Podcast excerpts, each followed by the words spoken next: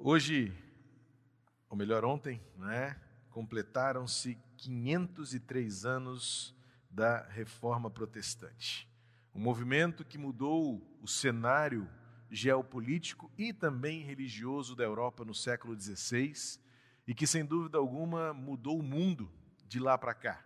Quem estudou história no ensino médio e quem conhece esta, estas páginas da história da humanidade sabe bem o quanto ah, o movimento da reforma no século XVI trouxe ah, um novo olhar para a sociedade, um novo olhar para a espiritualidade, um novo olhar para as pessoas de uma forma geral. Ah, o mundo vinha numa caminhada, num ritmo, num andar que trazia preocupações para aqueles que levavam a palavra de Deus a sério, aqueles que tinham um olhar bíblico para uma realidade do seu contexto, da sua vivência, do seu momento. E então, nomes como o de Martinho Lutero, tido como protagonista, mas não o único, e nem diria o maior, porque há visões é, é, é, plurais em relação à própria reforma. Nomes como Calvino, Zwinglio e outros historiadores levantam nomes que às vezes nem aparecem nas histórias ou nas páginas principais da, da, da reforma protestante, mas que retratam um momento tão especial na caminhada da vida cristã. Esse termo cristianismo ele não está na Bíblia.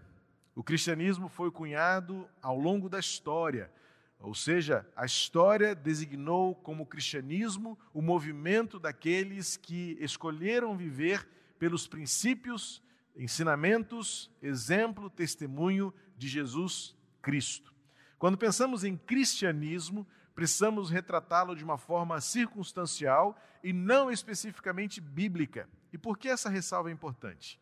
Porque nem tudo que se diz cristianismo encontra respaldo e fundamento nas páginas bíblicas. E nem tudo que as páginas bíblicas revelam, retratam, confrontam, encontram eco no movimento cristão da nossa era moderna.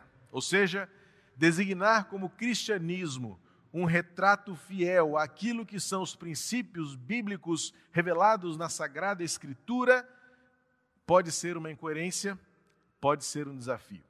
Quando pensamos em reforma protestante, evidentemente os nossos olhos se voltam para uma realidade histórica, uma realidade estrutural que foi destruída e reconstruída, uma realidade é, é, emblemática que envolveu conflitos, acusações, perseguições, tanto que não é possível estudar a reforma sem olhar para a chamada contra-reforma. Ou seja, para toda ação existe uma reação.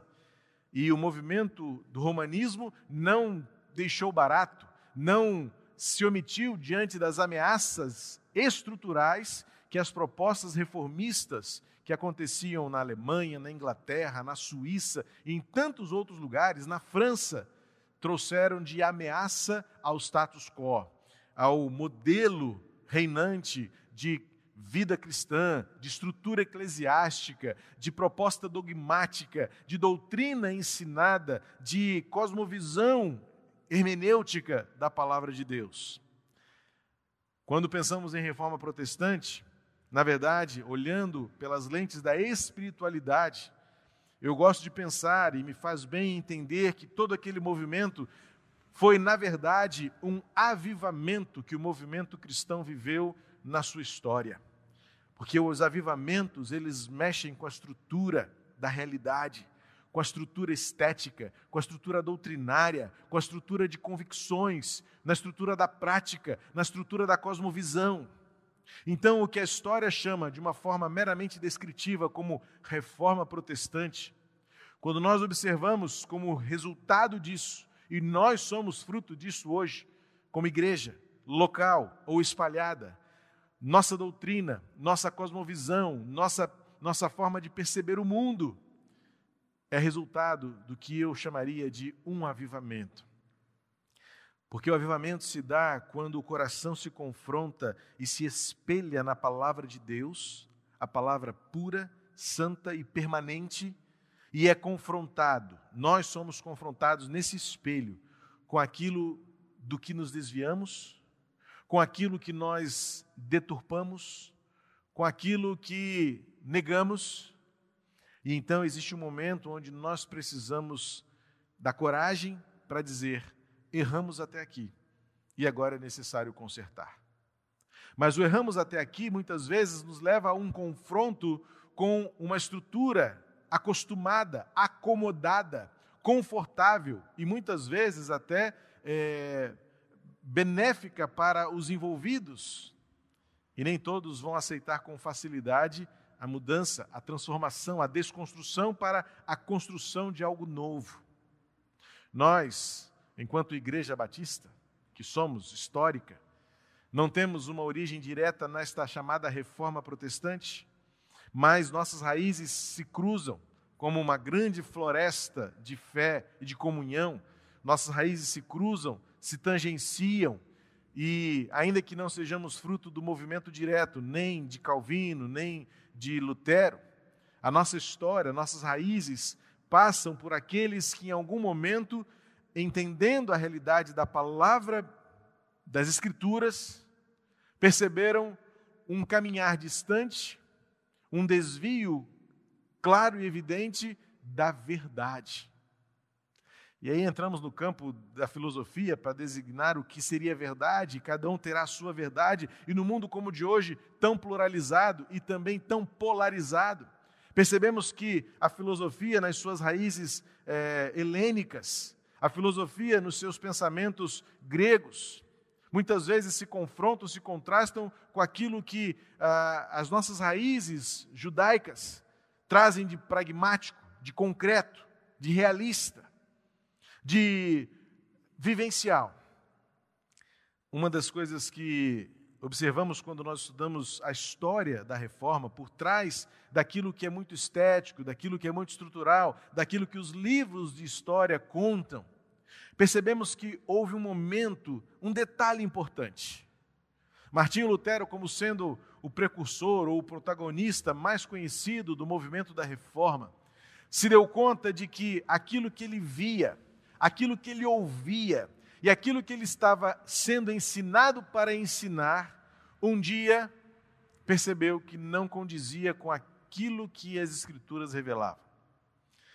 E ele então precisou mergulhar mais a fundo nos ensinamentos das Escrituras e percebeu que, além daquela letra que ele lia, além daquela língua que ele conhecia, além daquele modelo estrutural e eclesiástico no qual ele estava inserido, havia uma verdade mais profunda, havia uma verdade atemporal, existia uma verdade elevada, bem diferente daquela que ele estava conhecendo ou lhes ensinava.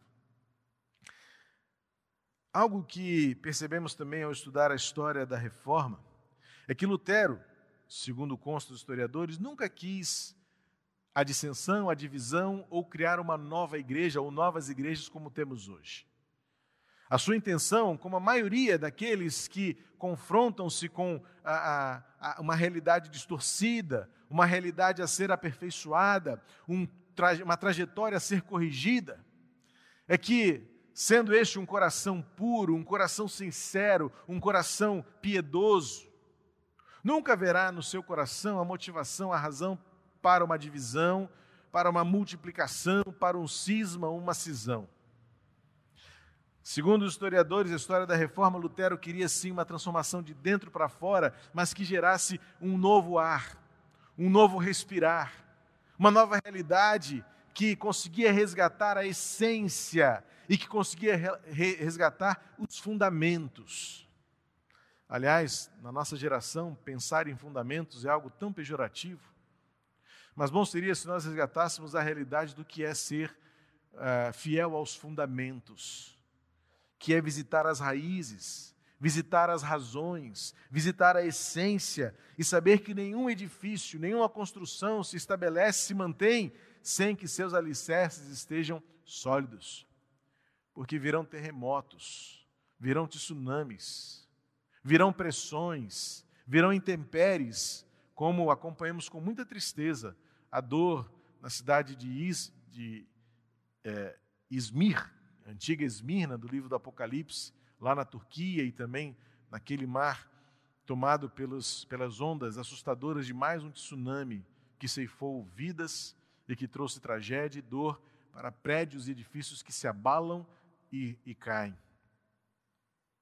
Ou seja, hoje pensar em, em fundamento leva-nos a, a uma distorção da compreensão quando nós acompanhamos também com dor um fanático que entra num templo cristão e esfaqueia pessoas, degola vidas, motivado por uma razão que é, na verdade, extremista.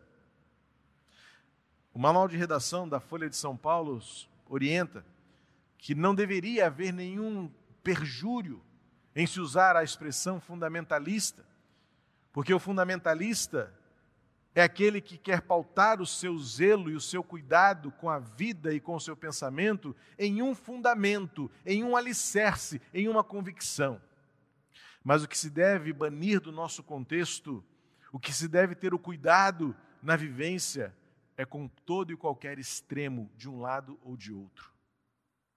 Quando nós olhamos as páginas das Escrituras, vamos descobrir uma verdade que é o fundamento daquilo que cremos, que é o alicerce daquilo pelo que vivemos.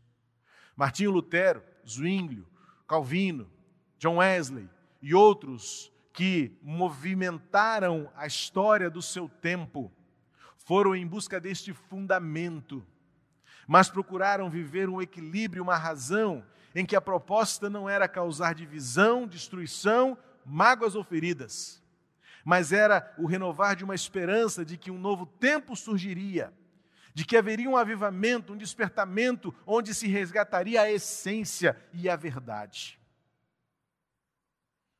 O apóstolo Pedro escreveu isso quando introduziu a sua primeira epístola, e é o texto que me vem à mente todas as vezes que pensamos no fundamento da nossa esperança, no fundamento da nossa fé, no fundamento da nossa moral, no fundamento da nossa vida quando o apóstolo Pedro vai dizer, fazendo referência ao texto profético de Isaías. Veja que o Novo Testamento tem as suas raízes, tem o seu fundamento, tem as suas convicções pautada naquilo que foi herdado, naquilo que foi trazido lá no começo de tudo, na Bíblia hebraica, nos testamentos que eram ensinados nas sinagogas e no templo. Mas o Senhor Jesus trouxe uma visão de reino ampliou a percepção e aprofundou, como temos visto nas quartas-feiras no Sermão da Montanha, Jesus ao mesmo tempo comprimiu e em seguida expandiu. Ele mostrou que o tempo da graça e o tempo da misericórdia traz responsabilidades muito maiores do que a praticidade, o pragmatismo de uma regra estabelecida. Então, quando pensamos na palavra de Deus, observamos que ela é permanente. O próprio apóstolo Pedro, quando diz em 1 de Pedro capítulo 1, versículo 24 e 25, ele diz assim: Toda a humanidade é como a erva do campo, e toda a sua glória é como a flor da erva. A erva seca e a flor cai, mas a palavra do Senhor permanece para sempre. Pedro, na sua carta, altamente prática, altamente vivencial, a primeira carta de Pedro poderia ser é, intitulada ou apelidada, como A.W. Tozer propõe, né? o modo de viver do cristão. Como vive um cristão? Como vive o discípulo de Jesus? E as cinco, os cinco capítulos de 1 de Pedro trazem isso de forma muito prática. E como está pautada a vida de um cristão? Como está fundamentada a vida de um cristão? Hoje, nesse imperativo, nesta dominação, nesta ditadura de um politicamente correto, onde não podemos nem usar a figura do fundamento, precisamos vencer o desafio e o apelo à sedução do extremo, porque todo e qualquer extremo é perigoso, é mortal. Mas reencontrar o fundamento, reencontrar o alicerce, é reafirmar a razão que nós temos de manter viva a esperança. É isso que na história da reforma retrata, ou que a história da reforma retrata, o que moveu os reformadores. O que moveu os conhecidos reformadores é que eles se depararam com uma palavra que naquele tempo era incoerente com a prática. Quando eles se depararam com uma, uma leitura que era assim literal e que era muitas vezes malfadada pelo mau uso, pelo interesse. Quando Martinho Lutero se dedicou a ler além do latim, porque a Bíblia oficial da época era Vulgata, chamada Vulgata porque era a tradução do hebraico para o latim. E quando ele descobriu que, além do latim, mais profundamente da língua oficial da religião da época, ele descobriu que existia uma língua hebraica e uma língua grega. E que da língua grega retratava também uma outra língua usada na época que era o aramaico. E que existia fundamentos mais profundos do que esta linha tênue da, do limite da superfície da água. Lutero se deparou com uma realidade que deixou atônito. Quando ele descobriu a palavra do apóstolo Paulo escrevendo aos Romanos: o justo viverá pela fé.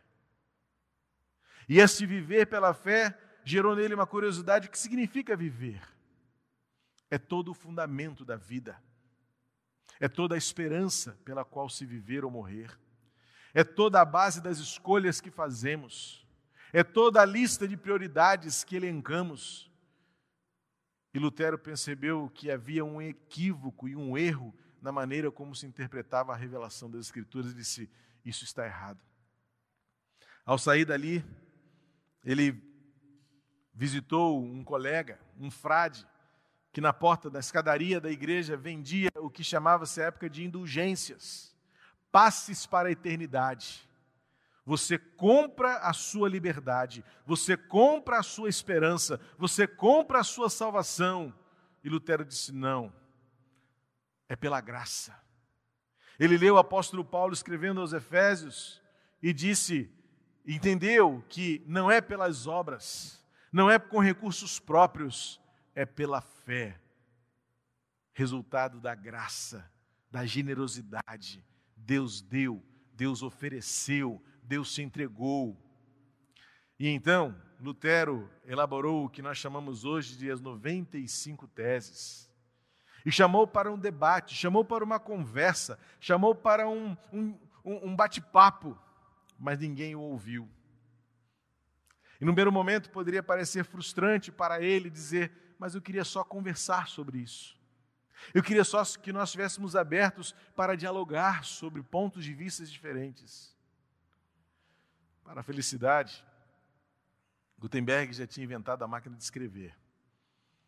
E as 95 teses se espalharam rapidamente e criaram um reboliço no século XVI.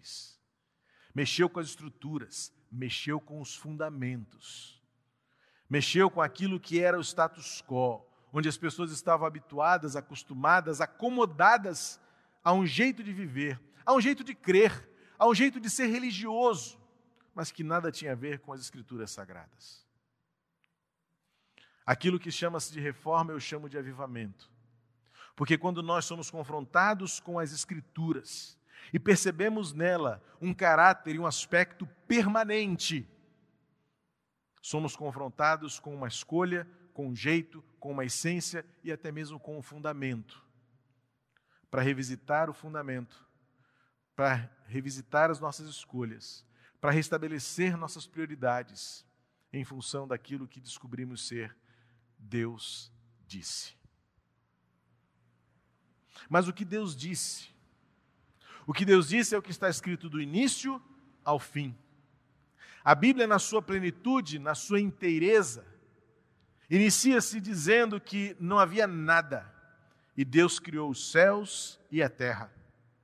E na perfeita revelação, a Bíblia termina nos seus últimos versículos dizendo que no final Deus recria e estabelece um novo céu e uma nova terra. Porque do início ao fim, Deus governa soberanamente. E junto com o seu governo soberano, mergulhado no seu amor, que é a sua essência. E por que um novo céu e uma nova terra? Porque depois de ter criado todas as coisas, o homem fez escolhas que o afastaram da verdade. Talvez seja a hora de nós, com coragem, olharmos de novo para as Escrituras e percebermos o quanto, ao longo desses séculos, nós continuamos colocando sobre ela camadas de percepções, camadas de interpretações, poeira de costumes e tradicionalismo, hábitos que nos acomodaram às nossas preferências, às nossas escolhas, que nos acomodaram a um jeito confortável de ser religioso, de desenvolver uma espiritualidade que não transforma, que não empolga, que não contagia.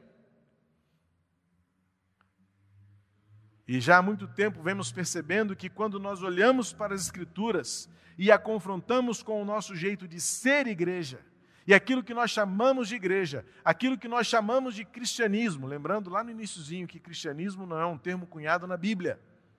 Aquilo que nós chamamos de movimento cristão, de novo, se afastou da verdade.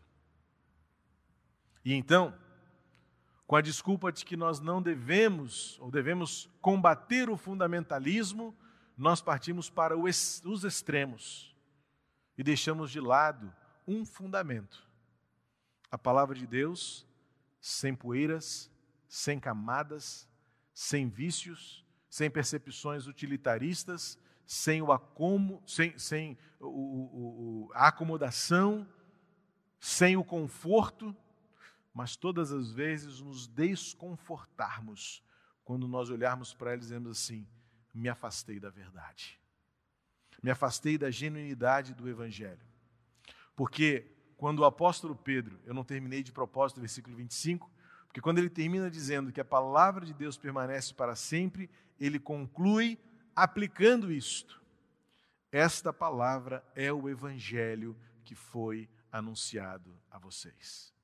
Veja que Pedro nos ajuda a olhar para o Antigo Testamento e perceber que há ali uma narrativa, há ali princípios, há ali ensinamentos, mas que eles preparam para uma realidade que seria revelada por aquilo que é pleno, por aquilo que é completo, por aquilo que é transbordante, por aquilo que é vida, o Evangelho de Jesus.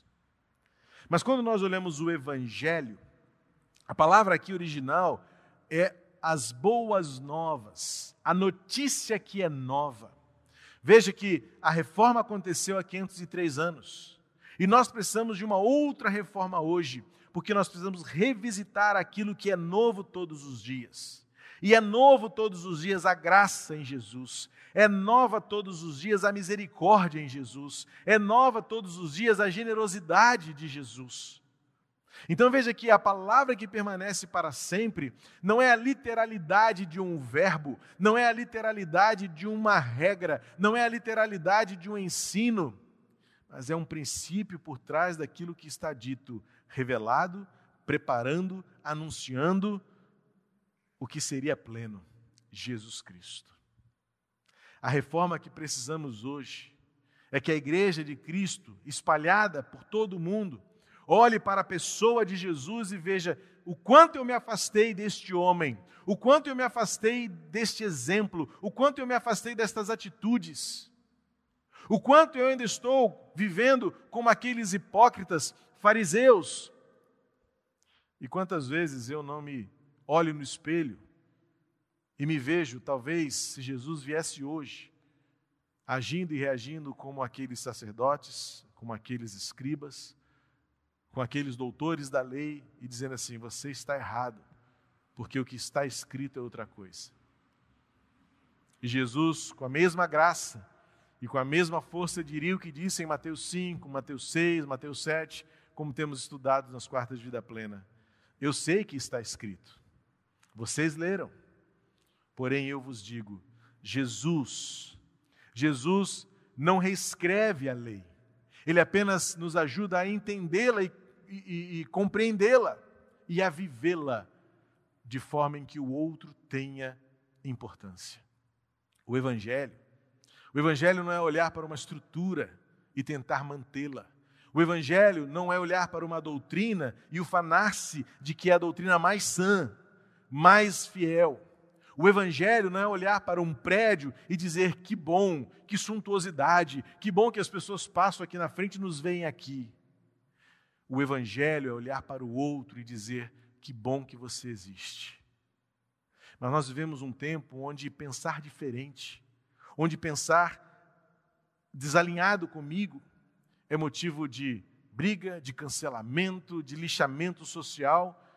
E como é triste ver que nós fazemos isso com pessoas que, no fundamento, creem no mesmo Senhor Jesus, creem na mesma, a partir da mesma palavra, têm a mesma esperança. E eu fico imaginando, fico pensando, que bom que Deus é Deus, que bom que Cristo é Cristo, que bom que o céu é céu, porque eu não sei como é que Deus vai resolver alguns problemas na eternidade. Porque aqui, tentando manter o status quo de uma espiritualidade estética, de uma religiosidade de estrutura, de uma confissão doutrinária, legalista, nós dizemos que sentamos à mesa do Senhor, e outros dizem que também estão sentados à mesa do Senhor. Como é que vai ser no céu? Isso o Apocalipse diz que é uma grande mesa, onde todos nos sentaremos juntos, todos nós, os salvos por Jesus. A questão é que nós, tentando fazer como aquela estrutura religiosa que Martim Lutero confrontou, que Calvino enfrentou, que Zwingli rechaçou, parece-nos que esta mesma estrutura religiosa, eclesiástica e doutrinária se reescreveu nos nossos dias onde nós abandonamos o fundamento das Escrituras, onde nós abandonamos o alicerce da graça, onde nós abandonamos o sentido da fé, onde nós deixamos de lado o senso de misericórdia e alimentamos e nutrimos uma estrutura que nos satisfaz, que nos dá segurança, que nos dá é, é, orgulho. E qualquer um que pense diferente disso deve ser banido para longe da mesa que nem é nossa. A mesa é do Senhor Jesus. A Bíblia é, sim, palavra de Deus. A Bíblia continua sendo esta Bíblia que permanece para sempre, a palavra do Senhor que permanece para sempre.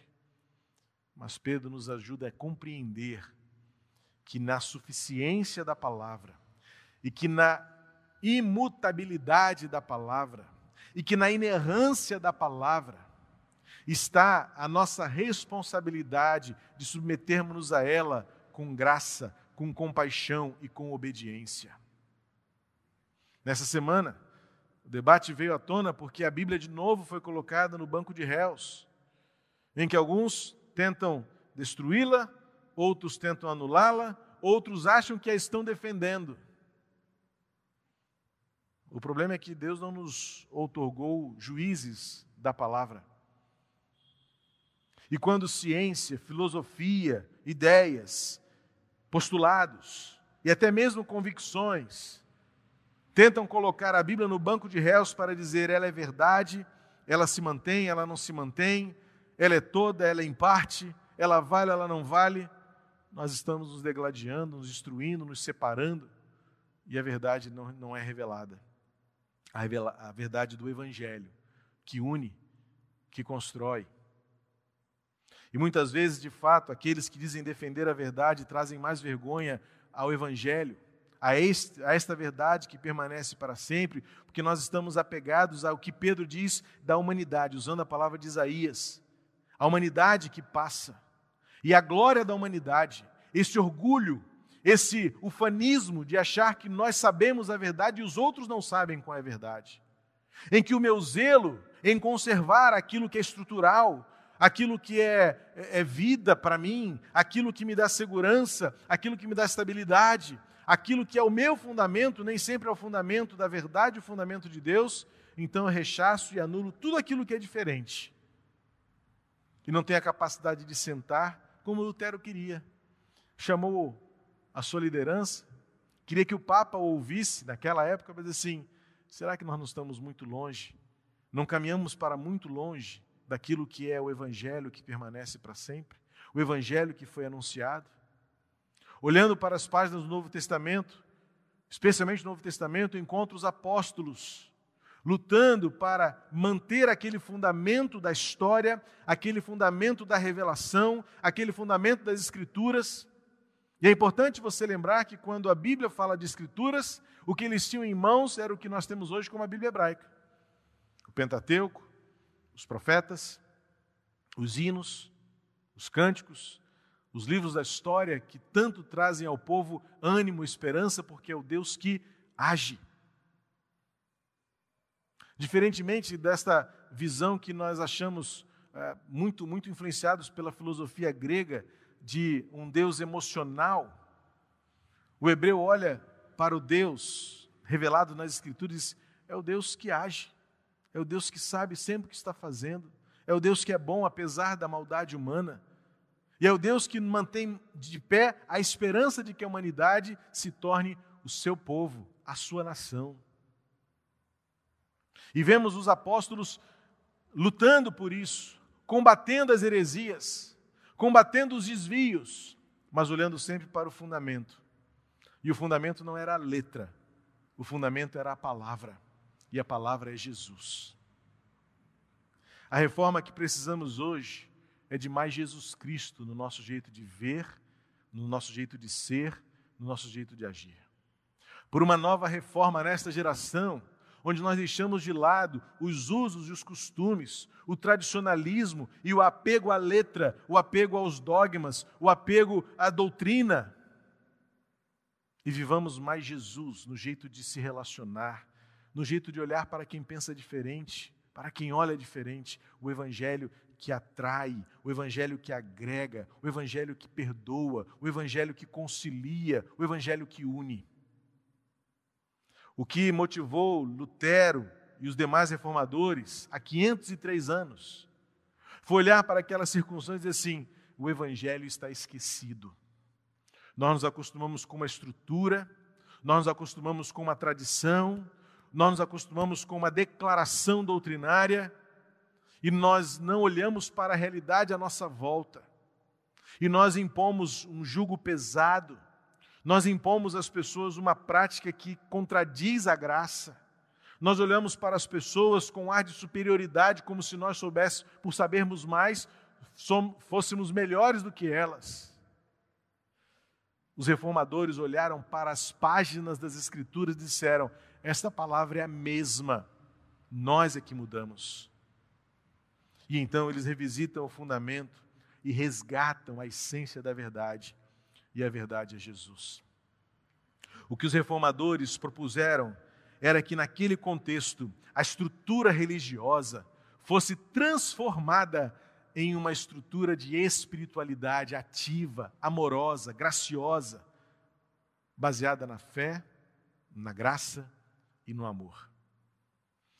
Passados 503 anos, olhando para a estrutura que vivemos hoje, o mundo do qual fazemos parte, revisitamos as Escrituras e lendo além da língua que dominamos, olhando para além da língua portuguesa, olhando para além da língua inglesa, olhando para além das nossas línguas modernas, revisitamos o fundamento e olhamos para aquilo que é Jesus.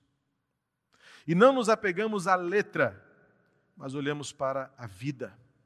Não nos apegamos ao método, mas olhamos para o resultado e dizemos: vidas precisam ter esperança, vidas precisam ser amadas, vidas precisam ser transformadas, famílias precisam ser resgatadas, a sociedade precisa de Jesus.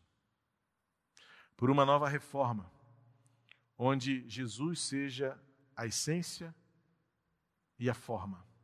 Onde Jesus seja o motivo, onde Jesus seja de fato o Senhor. Que a nossa geração consiga enfrentar o extremo, seja ele qual for, porque todo extremo vai matar, todo extremo vai degolar, todo extremo vai incendiar, todo extremo mata, mas a cruz vivifica. Por uma nova reforma, onde por mais que a humanidade passe e a glória da humanidade se esvazie, a gente olhe para a palavra, que é o Evangelho, e reconheça que o Evangelho não muda, o Evangelho é o mesmo. O mesmo Jesus, que olhou para o pecador e o amou, que olhou para o jovem rico e o amou antes de julgá-lo, olhou para a pecadora e disse: Eu também não te condeno, mas te perdoo. Olhou para o endemoniado e teve compaixão, porque olhou além dos olhos.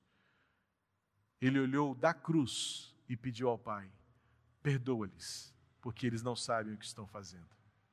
Por um evangelho onde o perdão, a graça e o amor sejam as marcas que transformarão a nossa geração. E que de onde você estiver, saia do extremo, volte para o fundamento da nossa fé e da nossa esperança, que é Jesus. E como cantou Lutero, no épico, inesquecível hino da reforma, que o nosso Deus seja o nosso castelo forte, onde ali tenhamos segurança, alimento, paz e esperança. Só assim nós poderemos nos assentar à mesa que é do Senhor. Pararmos de lutar para ver quem administra e quem gere melhor esta mesa. Quem sabe mais, quem fala mais alto, quem grita mais longe.